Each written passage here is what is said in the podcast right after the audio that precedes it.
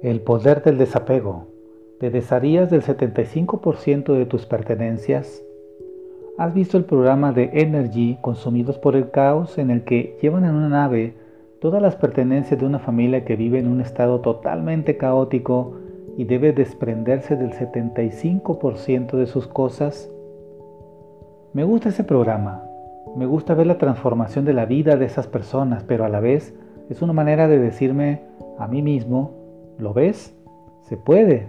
Así que muévete y ordena tu casa. Pero es difícil, lo sabes, ¿verdad? Parece tan fácil en la tele o cuando vas a casa de alguien que tiene todo ordenado. Qué gusto da. Siempre me voy de ese tipo de casa con una sensación, si ellos pueden, ¿por qué para mí es tan difícil? Pues las causas, según dicen los expertos, son dos. Uno, nos aferramos demasiado al pasado y dos, tenemos miedo al futuro. Regalos, recuerdos, muchas cosas de las que acumulamos tienen gran carga sentimental. Podemos sentirnos culpables solo por pensar en tirar esa cajita de música rosa tan maravillosa que te regaló tu abuela cuando tenías nueve años, que es una auténtica porquería pero que te recuerda a ella o a esa época. O ese bote de cristal lleno de arena de ese primer viaje con tu chico, o tu primer celular, la colección de cartas de cambiar y los peluches de cuando eras una niña. ¿De verdad vas a olvidar a esa persona o se va a borrar de tu mente ese recuerdo por no tener ese objeto que no sirve para nada? ¿Podrías poner la mano en el fuego y asegurar tal hecho? No, ¿verdad? Tienes que deshacerte y hacerte a la idea que es un objeto tan solo eso. Manteniéndolo no te va a hacer retroceder el pasado o volver a vivir esa época. Tienes que darte cuenta que los objetos no tienen sentimientos. Eres tú quien está volcándolos en ellos. Jamás vas a poder mirar al futuro si estás centrado en el pasado. Ha llegado el momento de mirar hacia adelante y dejar atrás el pasado. Lo que ahora te parece doloroso, de aquí a un tiempo te preguntarás que por qué no lo hiciste antes. Y sobre la otra causa, nos aferramos a las cosas porque tenemos miedo al futuro. ¿Te sorprende? ¿Ves cómo está relacionado con nuestra incapacidad de organización, de planificar a largo plazo? No te equivoques. Darle mil vueltas a las cosas y querer estar preparada para cualquier cosa que pueda pasar no es planificación. Acumular objetos por si acaso nos pueden ser útiles, no es estar preparado para cualquier imprevisto. Por mucho que lo intentes, no tienes una bola de cristal que te va a decir lo que va a pasar. Nunca puedes estar preparado para todo. Y recuerda, la vida te cambia cuando menos te lo esperes, de la noche a la mañana. ¿Qué sentido tiene entonces acumular y acumular por si vuelve a estar de moda retomas esa pasión que dejaste por imposible, adelgazas, tienes más hijos, ninguno. Sea lo que sea que la vida nos tiene preparados a cada uno, llegará el momento y hallarás la manera de adaptarte a ese cambio. Deja de traumatizarte con él y sí, no le des más vueltas. Eso es lo que hay. La caja por si acaso.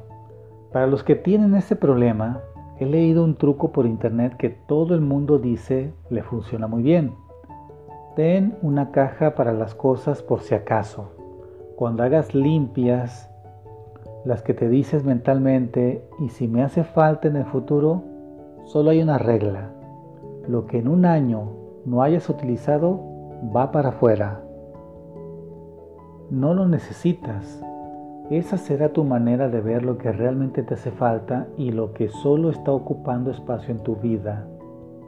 Las tres preguntas que debes hacer cada vez que dudes. Cambiar las costumbres de la noche a la mañana ya sabemos que es muy complicado. Así que cada vez que comiences a dudar si guardar algo o no, hazte estas tres preguntas. Número uno, ¿cuándo lo utilizaste por última vez? Y esto viene al hilo del truco anterior el de la caja por si acaso, ¿hace cuánto no te pones ese pantalón? ¿Cuándo fue la última vez que utilizaste la bicicleta estática? ¿Se ha convertido en el perchero de la habitación? ¿De verdad te vas a volver a poner esas, ese pintalabios? ¿Y qué me dices de los 50 cuadernos que tienes empezados o sin estrenar? Si hace más de un año que no has utilizado ese objeto, eso si te acuerdas que existía, va para afuera, no lo necesitas. Número 2. ¿Está en buen estado? ¿Está roto? ¿Le hace falta alguna pieza? ¿Se le ha ido la pintura? ¿Tiene una mancha que no se va de ninguna manera? Si es algo que tiene solución, marca inmediatamente en la agenda cuándo y cómo vas a arreglarlo. Si no, ya sabes, va para afuera. Y si en un año no lo has arreglado, es que realmente no te hace tanta falta como creías. Número 3. ¿Es algo útil o es un adorno? ¿Está pasado de moda? ¿Tienes demasiados? ¿Se trata de algo que te facilita la vida, te hace ahorrar o ganar dinero a tiempo? Quizás si le dieras salida podrías comprarte ese otro adorno que te gusta más ahora mismo o comprarte el modelo más nuevo que tiene las funciones que necesitas en estos momentos. Puedes darle una segunda oportunidad, pero siempre marcándote un tiempo límite tras el cual, si no lo has usado o no te resulta agradable verlo, significa que no es tan útil o no te gusta tanto como pensabas y lo mejor será sacarlo fuera de tu vida. Y te repito la pregunta, ¿te desharías de un 75% de tus pertenencias? Después de ver este video, y de pararte a recapacitar, te vuelvo a hacer la pregunta inicial. ¿Te desharías del 75% de tus pertenencias? Por supuesto, no vas a llevar todo lo que tienes a una nave y vas a ponerte a seleccionar allí lo que mantienes y lo que no. Pero, ¿por qué no lo aplicas a pequeña escala? Si vas a hacer limpieza de un cajón, ¿crees que el 75% de lo que ahora mismo tienes en ese cajón te sirve en el momento actual? ¿Qué porcentaje del contenido es realmente útil ahora mismo? Si deshacerte del 75% de lo que tienes te parece mucho, para empezar, ¿por qué no pruebas a quedarte con una cifra más pequeña? Digamos el 50% se queda y el 50% se va.